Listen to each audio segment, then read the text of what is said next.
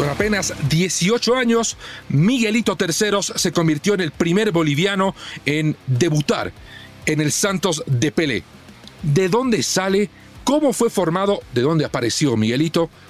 El proyecto Bolivia 2022 lo explicamos hoy en Footbox Bolivia. Footbox Bolivia, un podcast con José Miguel Arevalo, exclusivo de Footbox.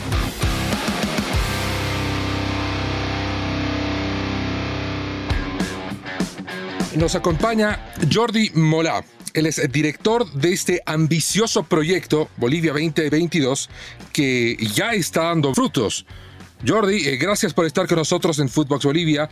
Eh, quisiera comenzar por lo que ocurre en la víspera, ¿no? El debut de Miguelito Terceros en el Santos se da justamente en el 2022. ¿Cómo estás?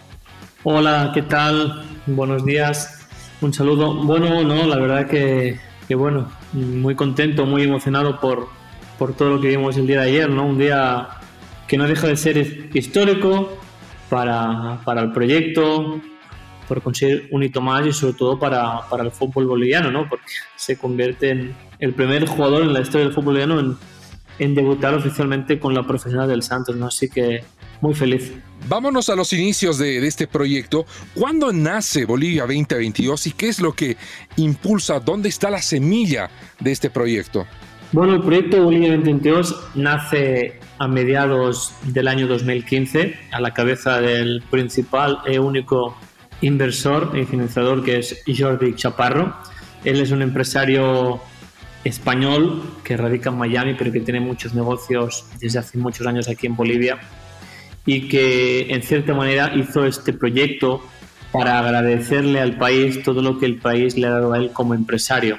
Entonces, de cierto modo, es un, una forma de agradecerle a los bolivianos con este proyecto, ¿no? que lo que viene es trabajar con el fútbol base en las divisiones menores, enfocarnos 100% en, en esto y en ayudar al país y a la selección a tener mejores jugadores y a formar jugadores de primer nivel. ¿no? Eso es nuestra principal misión y a partir de aquí pues todo lo relacionado con eso. ¿no? También hemos hecho más de una capacitación a más de mil entrenadores de fútbol, hemos visto por todo el país más de 15.000, 20.000 niños en estos años, eh, tenemos un torneo de fútbol de sub 7 a sub 13 a nivel nacional en cuatro ciudades, entonces bueno, eh, nuestro foco está ahí, en la, en la niñez, en el futuro obviamente con, contigo como el, el, director de este proyecto, con toda la experiencia que tienes, porque entiendo, eh, más allá de la formación en Europa, has tenido mucha experiencia en, en clubes como, por ejemplo, el Fútbol Club Barcelona.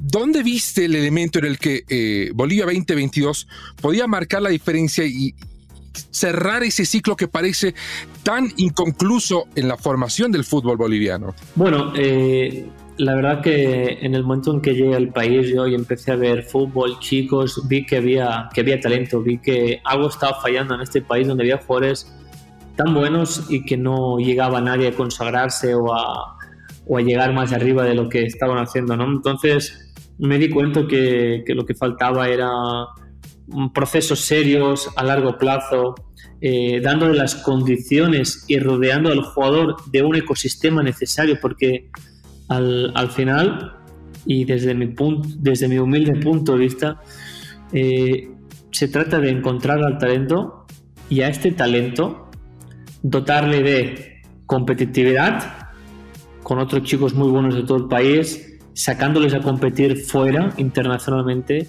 darles una buena alimentación, darles una buena suplementación nutricional, unas buenas instalaciones, unos buenos profesores, una buena metodología de entrenamiento, modelo de juego y cuando uno rodea al chico de todo esto y es persistente en años y años, los frutos llegan. El problema es que aquí no existía esto, no, no había un proceso serio y profesional como tiene que ser. No existía. Me hablas de la persistencia. ¿Persistencia desde qué punto o de, desde qué aspecto de, todo el proceso? ¿Desde el niño? ¿Desde la escuela?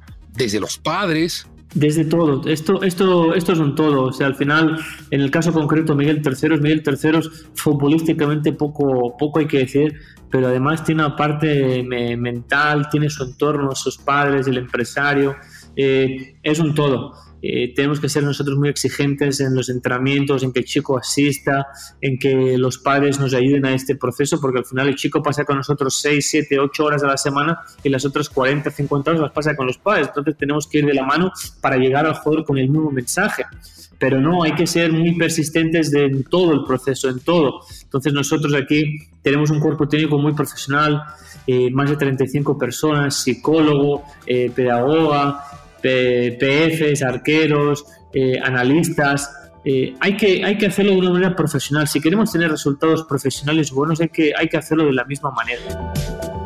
Es, muy bueno que mencionas esta parte de el profesionalizar el trabajo y la cantidad de profesionales que tienen en un proyecto, insisto, y voy a utilizar ese término muchas veces tan ambicioso. ¿Cómo han eh, encontrado la situación de quienes se encargan de preparar a los, a, los prospectos de futbolistas? Porque sabemos que en Bolivia eh, muchos nos manejamos por, eh, por, el empirismo, ¿no? Y parece que hay, hay un cuello de botella. sí, bueno, es un factor, es un factor más, evidentemente, en la formación de, de los formadores, valga la redundancia, hay mucho margen de mejora, especialmente si lo comparamos con, con Europa, hay que hacer muchos más cursos, ser más exigentes, eh, no permitir que cualquier persona se pueda poner a dirigir un grupo de chicos que tienen sueños, que tienen ilusiones. Entonces hay que dignificar más la, profesión del entrenador, darle mejores condiciones, darle mejor formación, eh, apoyarlos, apoyarlo más este grupo y colectivo, porque es un grupo que, por mi experiencia, es un grupo que, que tiene ganas de aprender, tiene ganas de crecer, pero a veces como que que necesita un poco más de, ayuda, un poco más de atención, eh, con más seminarios, con más cursos, eh, incentivar un poco más, más esto. ¿no? Ahora me hablas de, ecosistemas que favorezcan la formación integral de, un futbolista, no solo con los aspectos que hacen al fútbol, me imagino también con aspectos de la vida cotidiana, pero en este eh, término, en ecosistema, ¿qué tan del interés es para Bolivia 22 el desarrollo de proyectos similares? No, o sea, el, ecosistema para mí lo, es todo. Lo es todo porque no se trata de reunir a un grupo de chicos, ponerles una canchita, jugar y esperar que llevarlos al Santos y que se queden. No, no, no, no es así. O sea, el futbolista es, un todo y el fútbol es un todo y hay que entenderlo desde, desde la globalidad, em, desde esta complejidad, ¿no? De, ayudar al chico y de darle las mismas igualdad de condiciones que les dan en otro país. Porque al final, eh, ¿qué pasa? Vamos con un equipo sub-7 de Bolivia a jugar contra los brasileños y seguramente les damos pelea. Este mismo grupo, 12 años más tarde, es imposible que los pongan a porque mientras en los bolivianos no se les daba un proceso correcto de formación durante todos los años, los brasileños tienen las mejores condiciones de trabajo. Entonces, ahí está la diferencia. Los bolivianos han estado inferioridad de condiciones respecto a los brasileños o argentinos desde hace muchos años y va a seguir siendo así si no aparecen más proyectos como Bolivia 2022 con instituciones serias, profesionales y ambiciosas, que, porque al final esto requiere una inversión, una reinversión mensual, anual muy importante. Entonces, si, si no existe esto, siempre vamos a estar por debajo de, de los otros países vecinos. Háblanos un poco de Miguelito Terceros. Eh, ¿Desde qué edad lo conocen? qué eh, elementos veían de él cuando, bueno, cuando era mucho más joven, qué cosas han ah, facilitado que termine donde está y que sea el primer boliviano en debutar en el Santos.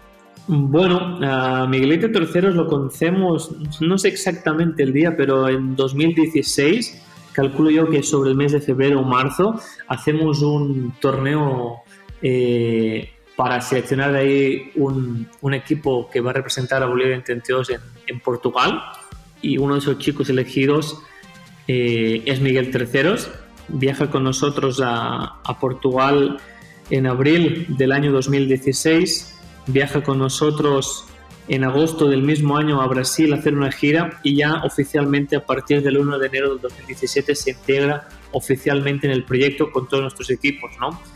Entonces ahí es donde conocemos o conozco a Miguel Terceros en ese febrero, marzo del año 2016 y bueno, del talento de Miguel, bueno, poco hay que, poco se puede añadir a lo que ya se ha visto, ¿no? Un chico que aparte de tener ese desequilibrio en el uno contra uno, una gran zurda, eh, ese desequilibrio, ese cambio de ritmo, ese pase filtrado, ese golpeo, esa inteligencia, tiene mucha personalidad, eh, no le tiene miedo, juega ante 20.000, 30.000 personas como si estuviera jugando en el barrio de su casa.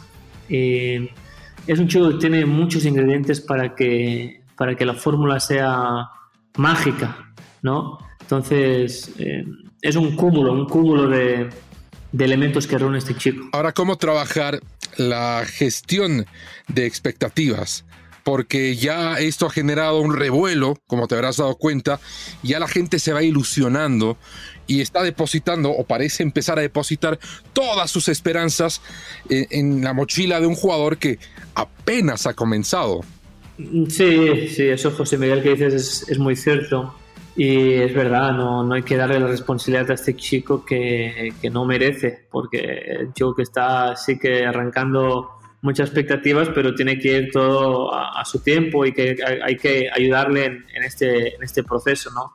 Yo justamente hablaba con Miguel hace 30 minutos para felicitarle, echarle un poco de ayer y, y, como siempre le digo, Miguel, tú no eres nadie, no has conseguido nada, sigue adelante, sigue soñando en grande. Cuanto menos prensa, cuanto menos Facebook, cuanto menos redes sociales leas estos días, mucho mejor. No te contamines y, sigue metiéndolo con todo. Y es el mensaje, ese mensaje que siempre le doy, que le da su, su representante que trabaja con nosotros, Pablo Roberto, con sus padres, Vladimir, que hablé también ayer con él. Entonces, ese es el mensaje. No ha hecho nadie, no ha hecho nada, hay que inculcarle esto, que siga, que tiene un futuro por delante brillante y que se lo siga trabajando y ganando cada día. Y ese es el mensaje. Jordi, ya eh, para ir cerrando esta, esta conversación, que no quisiera que fuera la última porque seguro tenemos mucho de qué charlar, quisiera que me, dejes un concepto de lo que ha venido antes. ¿Qué es para ustedes la Academia Tawichi, la Escuela Enrique Hub? Bueno, son instituciones que yo respeto muchísimo. Son instituciones que, que también, pues, en mayor o menor medida apoyan a, la, niñez, a sacar nuevas eh, promesas. En su momento, por lo, por lo que tengo entendido y por lo que me he documentado, la Academia Taoichi, pues fue una institución que, que sacó muchos chicos, que tuvo su, su, época de esplendor en su momento, pero bueno, ahora también estamos nosotros eh, y yo lo que sí que siempre digo es que eh, se vive de lo que es y no de lo que ha sido, ¿no? Entonces hay que hay que hacer procesos 100% profesionales en, en, personas, en, incentivo económico, es decir, en presupuesto, a todos los niveles para poder tener resultados lo mejor posibles, ¿no? Pero bueno, todo lo que sea instituciones que trabajen en, en pro de la niñez y de formar nuevos talentos para este país, pues bienvenidos, ¿no?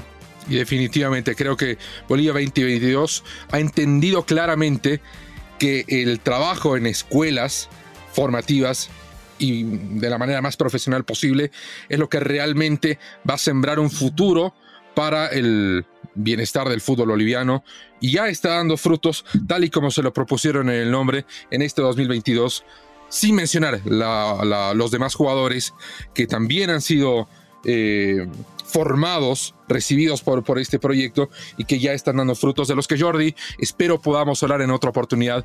Te agradezco mucho las felicitaciones a ti y a todo el equipo que trabaja incesantemente y que está em, alimentando de jugadores bien formados íntegramente formados y completos al fútbol boliviano. Muchas gracias. Bueno, José Miguel, muchas gracias y también como bien decías en la próxima charla de todos estos chicos ¿no? que, que también tenemos en Brasil como Leo Zavala, Enzo Monteiro, Fernando Nava, Alan Chaparro, que está en, ha estado en Europa, eh, el mismo Javier Úceda, Enrique Taborga, son varios, son más de 12, 13 chicos y bueno, será un placer también en la próxima ocasión poder hablar de, de todos estos chicos que quizás no, no salen a la portada como Miguel, pero que también son chicos de, de muy buen nivel y que seguro les espera un futuro brillante por delante. Muchas gracias.